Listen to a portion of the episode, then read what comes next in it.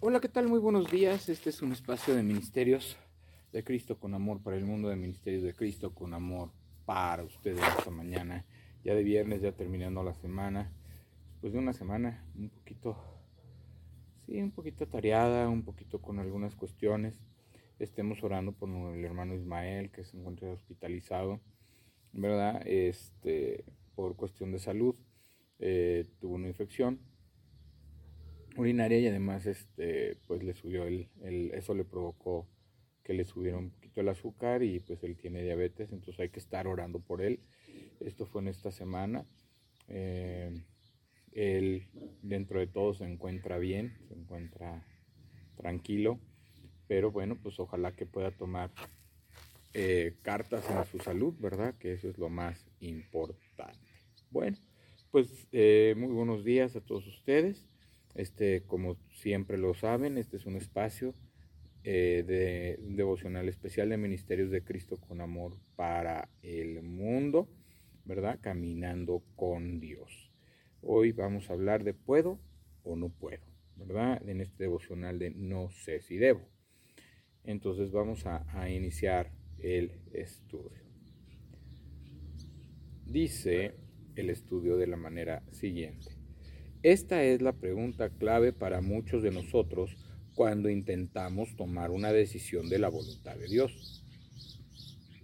Y es una buena pregunta, pero las respuestas no siempre nos parecen claras. Son abundantes los textos bíblicos en los que se usa este concepto y en ocasiones pudiera parecer contradictorios, pero realmente no es así. Depende del contexto y la manera en la que se observa el término. Si nos vamos al libro de Esther, por ejemplo, vemos cómo las cosas se hacen de una determinada manera y no de otra, en función de si eran lícitas según la ley y los decretos del soberano que gobernaba en el momento, el tirano Asuero. Los fariseos interpelan a Jesús múltiples veces sobre lo lícito o ilícito. Por ejemplo, en el día de reposo acerca de los tributos o el divorcio, y sus respuestas ya empiezan a dejar entrever algunas verdades respecto al espíritu de la letra que ellos y nosotros pasaban por alto. Pablo, sin embargo, nos dice que todo no nos es lícito y eso nos parece contradictorio, pero no es difícil de comprender si lo vemos como lo plantearemos a continuación. En realidad, como poder, puedo hacer lo que quiera, por esa razón es que la pregunta de inicio, aunque parece clara, no es, lo mejor, no es la mejor posible.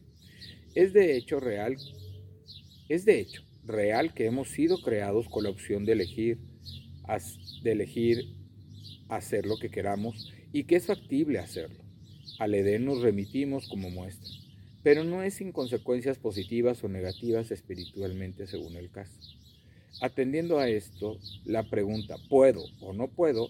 no es una que convenga hacerse de manera aislada, porque la entendemos en modo posibilidad sin analizarla como legitimidad. Por eso en los textos de Pablo sobre este tema y de manera coherente con otros que hemos considerado ya en el plan Eclesiastés, perdón, 11.9, esta idea de posible o no viene acompañada de conveniente o no y esclavizante o no. Han de tomarse en cuenta múltiples criterios de decisión y no uno solo. Cuando me pregunto si puedo hacer algo, demasiadas veces lo que quiero saber es si serán sin consecuencias negativas. Quiero saber si habrá bendición o maldición tras esa acción y según cómo abordemos ese debate interno que en realidad es con Dios. Así nos moveremos en un sentido u otro. Es obvio decir que la primera pregunta entonces nos está dirigiendo a una segunda. ¿Conviene? Fíjense qué importante tema. Muchas veces los cristianos, ¿verdad? Cuando inician en el camino de Cristo, pues se preguntan si pueden tomar, si pueden ir a una fiesta, este, si pueden bailar, si pueden hacer esto o aquello. Eh, pues de poder lo puede hacer. De poder, o sea, de poder hacerlo lo puede hacer. Si puede ir a una fiesta, claro. Puede caminar, claro, puede hablar, ¿no? Eh, si puede ver tal serie o tal otra, pues lo puede hacer. Pero la cuestión está en, ¿nos conviene hacerlo? ¿Nos edifica? ¿Agrada a Dios? ¿Es la voluntad de Dios que tú estés en ese lugar? ¿Vas a ser de gloria y edificación para Dios? ¿O vas a ser piedra de tropiezo para otros? Eso es lo que tendríamos más bien que pensar. Si somos piedra de tropiezo para alguna persona que está empezando en el cristianismo, si somos piedra de tropiezo para algún incrédulo que necesita creer en nuestro Señor Jesucristo como su Señor y Salvador. Porque entonces no va a haber diferencia entre un cristiano o un incrédulo. Si los cristianos seguimos con la vida como la teníamos antes, pero nada más la diferencia es que ahora vamos en la iglesia, leemos la Biblia y oramos, entonces pues la diferencia es muy poca. ¿Por qué? Porque no se está viendo mi conversión, mi vida espiritual, no se está viendo en un cambio, en un testimonio de vida, en una razón de vivir y en un propósito, sino que no ha cambiado nada, lo único que ha cambiado son algunos hábitos. Y no se trata de cambiar hábitos, no se trata de cambiar, eh, como dice mi pastor, de un, este, de un templo a otro, o sea, de, haber ido o de, de haber estado yendo a un templo católico a un templo cristiano, pues eso no es mucha diferencia, simplemente está cambiando usted de lugar. Pero cuando usted se está arrepintiendo y está viniendo a Cristo como Señor y Salvador, lo que usted está haciendo, ¿verdad? Es cambiar de vida, es cambiar de hábitos, pero hábitos malos que tenía por hábitos buenos, por hábitos y acciones que agradan a Dios. Y precisamente en su corazón, cuando viene eso, el Espíritu Santo pone el querer como el hacer. Porque Él lo convence de pecado. Él le dice, esto no es agradable a Dios. No es por este camino, no es en esta acción, no es con estas compañías, no es con estos amigos, no es con estas personas. Y, entonces Él nos va guiando para cumplir su voluntad. ¿verdad? Por eso es importante eh, encontrarnos, ¿verdad? En ese punto donde verdaderamente hagamos lo correcto, hagamos lo que agrada a Dios, hagamos lo bueno. Porque si no hacemos lo bueno, lo que agrada a Dios, si no buscamos agradar a Dios, si no buscamos su palabra, no buscamos en oración, que nos dé el querer como el hacer, entonces vamos a hacer lo que se nos pegue la gana, lo que querramos, ¿verdad? En nuestra voluntad y no en la voluntad de Dios. Por eso este tema es muy importante, ¿verdad? Entonces, pues más bien debemos ponernos a pensar, ¿me conviene? ¿Me edifica? ¿Me hace un bien? Al, al otras personas ver que hago esto, ¿se agradan en Dios? ¿Ven un cambio en mi vida? ¿Ven algo diferente o están viendo lo mismo?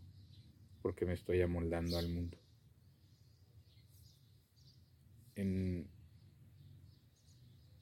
aquí en la palabra de Dios, en 1 Corintios 6:12, la palabra de Dios dice, dice Pablo, todas las cosas me son lícitas, mas no todas convienen. Todas las cosas me son lícitas, mas yo no me dejaré dominar de ninguna. Entonces, todas las cosas me son lícitas, pero no me convienen. Todas las cosas me son lícitas, mas no me dejaré dominar por ninguno. Y eso es muy importante, ¿verdad? Porque debemos siempre pensar que si algo nos domina, ¿verdad? Estamos siendo esclavos. Si nos domina un pecado, si nos domina una acción, un pensamiento, si nos domina un sentimiento, una emoción, entonces estamos siendo esclavos de esa emoción, de ese sentimiento. Después Pablo,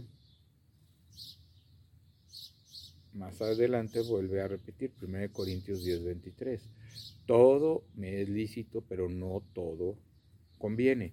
Todo me es lícito, pero no todo edifica. 1 Corintios 10, 23. Entonces es muy importante saber si lo que voy a hacer o la decisión que voy a tomar va a agradar a Dios, es la voluntad de Dios, ¿verdad? ¿Qué dice de esa decisión que voy a tomar la palabra de Dios? Y entonces determino si me edifica, si me conviene y entonces tomo la decisión adecuada, de acuerdo a lo que Dios quiere. Y eh, pues después ahí en, en Gálatas 5.1 dice la palabra de Dios, estad pues firmes en la libertad con que Cristo nos hizo libres y no estéis otra vez sujetos al yugo de la esclavitud. Entonces, esto es, pues, ahora sí que este tema es muy, muy importante porque no debemos de estar, ¿verdad? Eh, debemos ser libres. Acuérdense que lo que dijo Jesús, la verdad os hará libres. Y él mismo dijo, yo soy el camino y la verdad y la vida. Nadie va al Padre si no es por mí.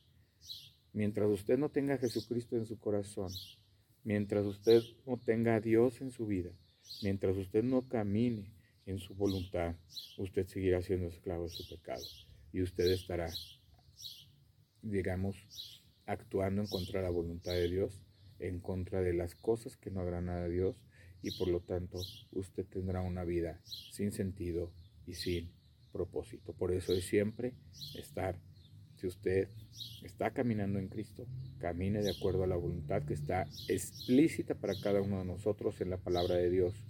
Pida en oración el querer como el hacer para que usted pueda obedecer a Dios y pueda usted cumplir con lo, y con el compromiso que le hizo de poder obedecer su palabra. Vamos a orar. Señor Dios Padre Santo, Padre Todopoderoso, que estás en el cielo, en la tierra, en todo lugar. Te doy gracias en esta mañana por tus nuevas misericordias. Te doy, te doy gracias por esta mañana tan fresca, por la lluvia de la noche, Señor, que refresca en este tiempo.